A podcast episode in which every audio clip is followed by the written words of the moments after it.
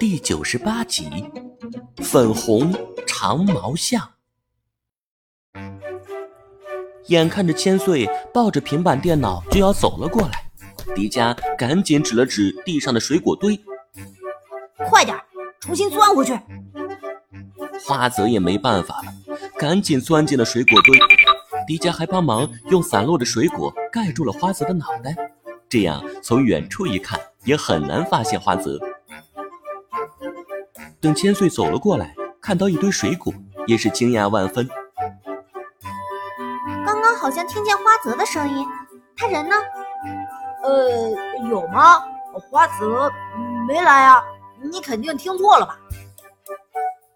花泽此时正躲进了水果堆里，但是他通过水果缝隙看见了千岁正向果子堆伸出了一只手。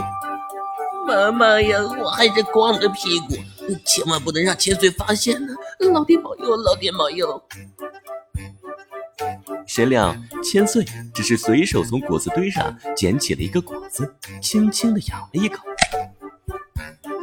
这水果特别甜吧？难道是地心世界营养丰富？不，应该是因为光照。光照？是的，我刚才计算了一下，地心世界在地核的照耀下，年保持在三十摄氏度左右。最重要的是，这里没有夜晚，植物会在光照作用下囤积大量的营养物质，所以这里的果子会比我们世界的更甜。那么，这里的动物呢？也会很大吗？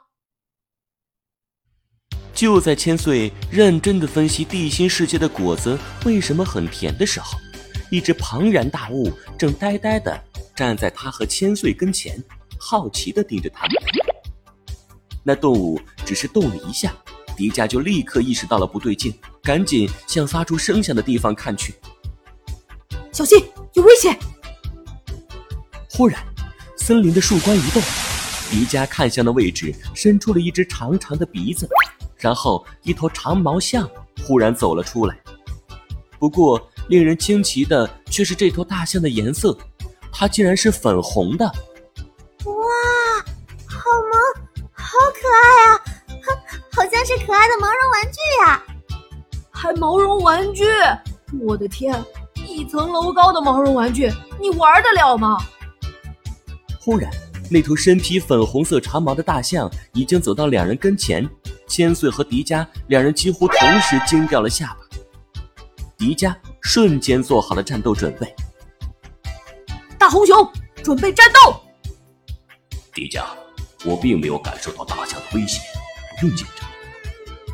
果然，这头粉红大象只是低下头，用长鼻子在果堆里嗅了嗅，仿佛发现了什么好东西。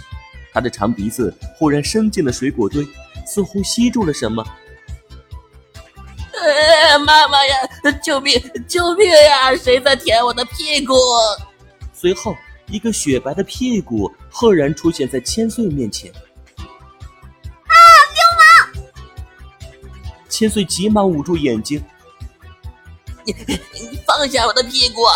喂喂，不要舔我的屁股！好痒啊！别这样，迪迦，快救我！花泽，你一定要做好心理准备，不要被吓着了。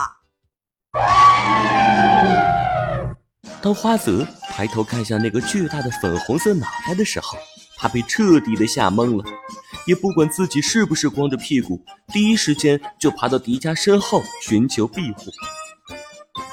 华泽，真不要脸！千岁，性命攸关，我已经管不了那么多了，你原谅我。你快走开，快走开！都是这头可恶的大象害的。迪迦，快叫大黄熊干掉他！我让我爸给你一千万。